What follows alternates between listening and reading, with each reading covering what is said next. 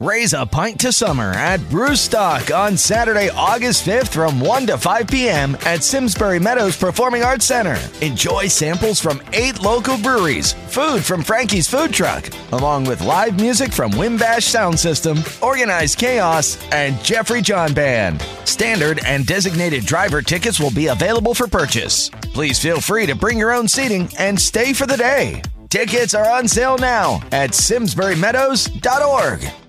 La vuelta de la Polla Record, yo lo re- relaciono con algo similar a estar un rato más con alguien que uno pensó que no iba a ver nunca más, ¿se entiende? Con un ser querido que murió, que te digan, bueno, vas a tener dos horitas para volver a estar con, esa, con ese familiar, con ese amigo que ya no está entre nosotros. Hola, soy Jimena Barón y esto es La Podcast Record. Los argentinos son todos soberbios. Sábado 8 de febrero, La Polla Record volvió a la Argentina. Esta vez el show fue en La Plata, a 60 kilómetros del obelisco, de la capital federal, en lo que podríamos decir un descampado, acondicionado para un recital. ¿Por qué cuento esto? para contextualizar las cosas que pasaron ese día. Pero vamos a lo más importante. 21 a 30, puntual como en toda la gira por España, las muy buenas y útiles pantallas mostraron la cruz ardiendo. Hola, muy buenas. A los tíos también, hola. Salve, Regina, Mater Misericordia, Mater Misericordia. La fiesta había empezado, bailábamos, se cantaban letras duras y agresivas pero con una sonrisa, desesperanza total en medio de los abrazos de satisfacción, puños en alto, saltitos, desinhibición total. Ya no te sentías tan gil cantando solo con la Z. El periodista de rock number one de la Argentina es el ruso Berea. Él analiza el show desde distintos aspectos. Claro, él además hace años entrevistó y recibió la Polla Record en su rock and pop. Y anda por ahí en, YouTube una nota que él hizo con ellos, creo que para Match Music. Primero fue la satisfacción y el placer de encontrarme con Evaristo, con la banda, con, el bajista, la pena de que Sumé no estaba y que una neumonía lo tenía bastante complicado, más allá de lo complicado que tenía su vida.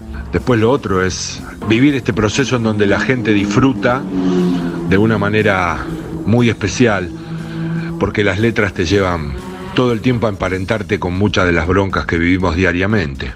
El sonido no, no es que no fue bueno, sino que fue bajo y por ende había algo de viento en un lugar al aire libre, al lado del estadio único de La Plata, por eso lo de punto único y entonces a veces se llevaba un poco los graves y otras veces los agudos y las voces. Estuvo muy bueno porque en un set de casi 40 temas hay unos breaks y esos breaks fueron cortos, pero usaron música de la polla, de esas que en vivo no serían interpretadas de la misma manera que grabadas, para que se tomen un pequeño descanso. Evaristo se comunicó poco y a la manera en la cual se comunica Evaristo, corto. Y después fue más que nada otra vez volver a sentir que en esos lugares donde vamos a disfrutar, estamos ahí y a un paso de pasarla muy mal. Porque están los que quieren entrar y no tienen entradas, están los que merodean para ver dónde pueden sacar alguna ventaja y está la fuerza de seguridad. Y si está en la fuerza de seguridad, la represión está ahí, al alcance de la mano. Entonces, entre los que quieren entrar aprovechándose del barrabravismo, de esa manera tan autóctona que tenemos, porque si lo hacen en el fútbol, ¿por qué no lo voy a poder hacer yo en un recital de la banda que amo? Están aquellos que creen que como es ese estilo de música y como, y como está el arrebato, puede ser también por arrebato, y están los otros que aún siendo ya mucho mayores, no entendieron de que en la vida hay un momento en donde te tenés que pensar. Bueno, cuando dejamos de pensar terminamos a los botellazos y después de los, de los botellazos vienen los tiros de goma, las balas de goma y los gases. Pero me parece que quedarse con eso es perder de vista al otro, ¿no? Que después de mucho tiempo volvió a estar la polla, que tocaron y que bueno, seguiremos teniendo el mejor de los recuerdos. Los argentinos son todos soberbios. El chino baterista de Cana Perpetua se puso muy contento con la noticia del regreso de la Polla Record. A mí la polla me toca por dentro. Es una especie de, de estilo de vida lo que marca esta banda por sobre todas las otras. Una forma de ver el mundo, una forma de encarar la vida. No es solo una banda de rock. Lo que me pasa con la Polla Records no se compara a lo que me pasa con ninguna otra banda. Calculo que tiene mucho que ver con las letras. Hay muchas bandas en las que me gustan las letras, sin embargo no, no me significan lo mismo que la polla a la hora de tomar decisiones incluso en vida cotidiana, en mi grupo, con mis amigos, con la gente que quiero. Creo que la polla repercute en todo. Ni bien me enteré que la polla Records se juntaba, primero que hice fue meterme en un sitio de pasajes y de vuelos y fijarme cuánto me salía un ticket al País Vasco. Obviamente el precio para viajar al País Vasco en la fecha señalaba la vuelta de la polla, eh, me salía un huevo y medio y ni en pedo iba a ir. Después me fui enterando que venían, en un principio decían que venían para el Cosquín, me parecía un verdadero pijazo ir al Cosquín para ver un show de la polla dentro de un festival, me parecía algo que no tenía nada que ver, pero bueno, hasta ahí iba a ser la única oportunidad de volver a verlos. Finalmente hicieron el show de La Plata. ¿No creas que porque el chino de cadena perpetua a fin de año va a estar tocando en el Luna Park celebrando los 30 años como banda, no se pone ansioso y no estaba sacado por llegar al recital? Estuve muy ansioso los días anteriores, el mismo día estaba insoportable. Nos juntamos muy temprano con amigos para ir saliendo desde Liniers a La Plata, así como en las viejas épocas por ahí de, nos juntábamos para ir a obras a ver a Ramones. Parecíamos niños ansiosos por porque llegue el día de, del cumpleaños. No sé si lo pude disfrutar tanto como, como lo hubiese imaginado, pero bueno, suelen pasarme estas cosas. Al tener eh, problemas de ansiedad, uno llega al horario en que tiene que ver a la banda por ahí un poquito picado de más y después no recuerda tanto, pero bueno, es parte del juego. Eh, peor es quedarse en casa.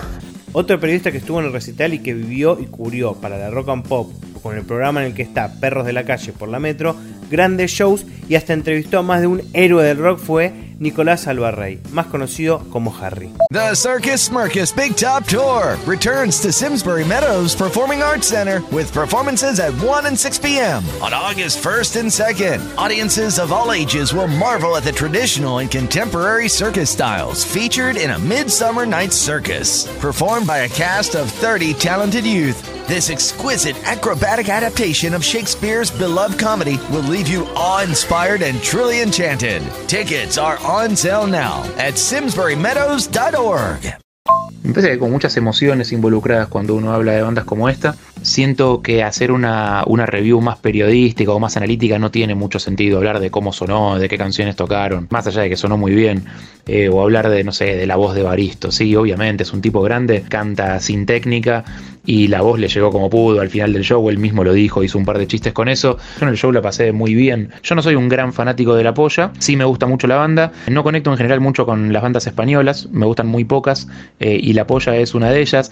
Creo que tiene que ver con la autenticidad que han demostrado a lo largo de toda su carrera, mucho más que con su sonido. Las canciones son increíbles, ya lo dije. Lo que me pasa con este tipo de grupos es que me sirven como mm, muestra de ver cómo envejece cada uno, ¿viste? Siento que, por ejemplo, bandas como Bad Religion Religion, ponele, una banda que hace canciones de gente grande desde que eran muy chiquitos, entonces envejecieron muy bien forzosamente porque siguen haciendo canciones de gente grande hoy que son grandes.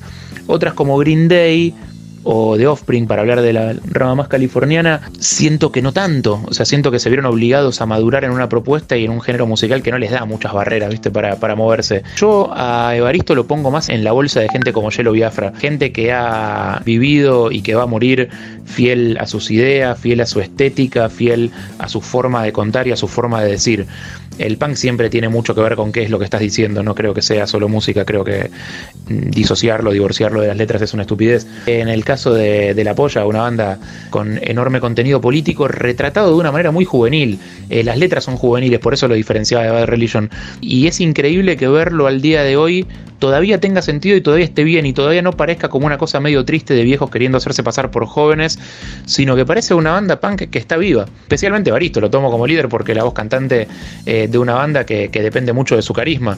Me parece que las mismas canciones cantadas por otra persona no, no, no, no servirían para nada. Yo con lo que me voy es con qué bueno recordar este, que este tipo de gente existe, gente que no ha transado con nadie, creo, gente que, se, que permanece vigente y que permanece genuina y que va a morir así, o sea, va a morir arriba de un escenario. Hay gente que en cada canción muestra lo que fue eh, y lo que es su recorrido y su trayectoria. Yo la pasé muy bien, por lo menos hablo de mí. Eh, considero que las canciones de La Polla envejecen como tienen que envejecer. La Polla sigue siendo una banda joven eh, y que su público en gran parte tampoco lo sea y que sea gente que va a buscar quizás más una cosa mm, nostálgica, sin bajarle el precio, ¿eh? O sea, a mí me encantan las bandas que, que apelan a la nostalgia. Soy un metalero viejo de, la época de los 80 y siento que, las bandas que apelan a eso están haciendo ni más ni menos que, lo que les gusta y lo que nos gusta a los que la escuchamos, así que no le bajo el precio por ser nostálgico. Me parece que en este caso la nostalgia tiene un valor y es ver que algunas personas todavía siguen creyendo en lo que predican. Creo que Baristo está en ese, equipo de personas y yo la verdad que lo quiero en mi equipo. La mejor definición sobre el regreso de la Polla Record es esta. Gracias, Chino Cadena Perpetua.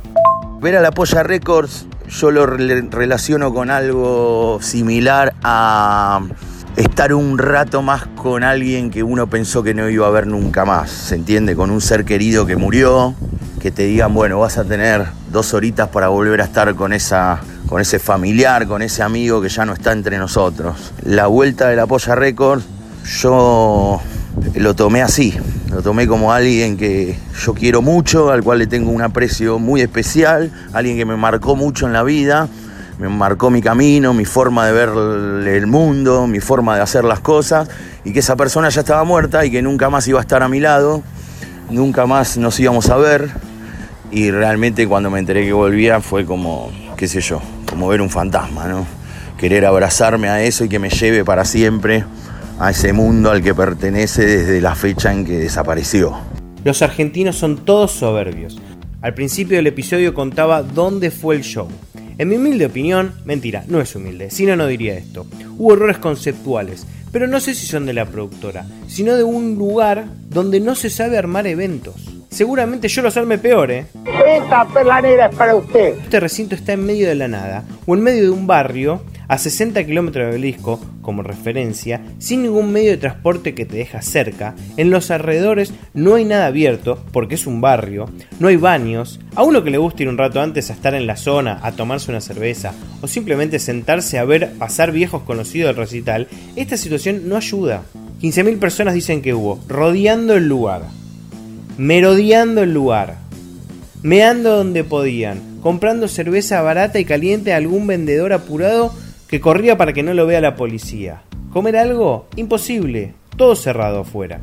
Es como que llevan el show a un lugar alejado y sin opciones de comprar nada. Prohibición para evitar borrachos que destruyan todo. Y claro, salió mal, porque la gente ya advertida de esta situación, Escape había tocado un tiempo atrás, y mucho público fue, se estoqueó y lamentablemente muchos fueron en sus micros o en sus propios autos, escabeando y poniendo en riesgo todo en la autopista o tomando un fernet caliente porque el hielo se derritió y entrando mal físicamente. No sirve prohibir, cerrar, aislar, porque ni siquiera fue por un negocio, porque adentro, y esto sí es el colmo, no vendían cerveza. Sí, señores, llegamos a esto. Un recital de pan rock sin poder tomarte una cerveza con tus amigos. ¿Motivo? Porque alguno puede pasarse alcohol y cometer un ilícito. Entonces, prohibición. No, no prohíbas. Controla, prevení. Si no, el primer accidente de tránsito que hay deberían prohibir los autos. Y no, se trabaja para combatir imprudencias. Dejo de lado que dentro del recinto la Coca-Cola salía a 200 pesos y la hamburguesa a 250 pesos. Para los que no son argentinos, 5 dólares una hamburguesa. Ridículo. Más si recordamos que en los alrededores no había nada para comprar. Uno quería ir temprano a tomarse una cervecita, a ver las bandas soportes, imposible. Eso sí, bien la cantidad de baños, el sonido y los puestos de hidratación. Lástima que solo sirvieron para los que no tenían 200 pesos para el vaso de coca o para bajar la sed de los que pudieron pasar a escondidas en la zapatilla como en la cancha un encendedor y un porro porque te sacaban hasta el encendedor. No sirve ciertas decisiones por miedo a que pase algo y que digan que fue por la venta de cerveza. No pasan por eso las cosas, o solamente por eso no pasan. Porque de hecho, y como contaba el ruso, afuera se armó rosca, botellazos, policía de caballos, los que no tenían entradas intentando meterse a pura avalancha. Ah, también estábamos alertados que había vía libre, igual que en el Luna Park, para el robo de celulares. No sirve prohibir. Mejor que se dedique a otra cosa. Por lo menos así lo veo. En el episodio previo al show de La Plata, Damián, cantante de Ley del Way, había contado sus expectativas. 19.40 largamos. Cuando nosotros empezamos el set, llega la polla, Abel y el viejo se quedaron en la parte de atrás de- del escenario, vieron un par de temas, yo después viendo la transmisión lo vi a Abel arriba del escenario, los últimos cuatro temas está arriba del escenario viendo de atrás, eso ya es un flash. Teníamos unos, unos polla récord originales viendo nuestro show. Ahí ya habíamos pasado de pantalla. Apenas abajo del escenario estaba Tete de la Renga con el ruso Berea. Ahí nos dijeron que habían visto la banda, que le había gustado, mucho power, no sé qué. Miro para la izquierda y lo veo que Baristo estaba como por entrar a una especie de oficina que había armada, que para hacer una nota. Va el ruso Berea, hace la nota con el ruso Berea y estábamos ahí afuera esperando que salga. Fui a buscar el vinilo y nada, salió. Le digo, "Es la- somos la banda que tocó recién. Nos dijo que nos había visto ahí de pasada. Le dije que lo único que quería era agradecerle por, por todo, ¿no? Solo quería decirle eso. Hablamos dos o tres palabras apurados por la seguridad. Se lo llevaron para el camarín, nos saludamos y la foto fue la peor de la historia. Mi foto con Evaristo es la peor. Se ve mi nariz y la otra se ve que en 800 megapíxeles. El chino suele estar arriba del escenario, pero también muchas veces está debajo del escenario. Conociendo ambos lados, te da un truco por si alguna banda toca a ellos, dice mierda, nosotros amén. Yo estaba en camarines con los chicos de Eterna y Ley del Way. Y en un momento el ruso, el cantante de Ley del Way, que somos amigos de hace mucho tiempo, nos empezamos a cebar un poco hablando de un amigo nuestro que justamente el año pasado nos abandonó físicamente y éramos, él era muy fanático de la polla. Empezamos a nombrar al negro, Pati, que Pati esto, que Pati lo otro, que Pati está acá, que Pati está acá con nosotros, que Pati está en el aire, que Pati está acá en el camarín, que qué sé yo. Y agarro y le digo al ruso, escuchame una cosa, empieza ellos dicen mierda y nos vamos a... Entre la valla y el escenario, vos pone cara de que sos el patrón que les está pagando a los patovicas que te van a venir a echar. Cuando te vienen a echar, vos dale un palmazo en la espalda y decirle muy buen laburo, capo.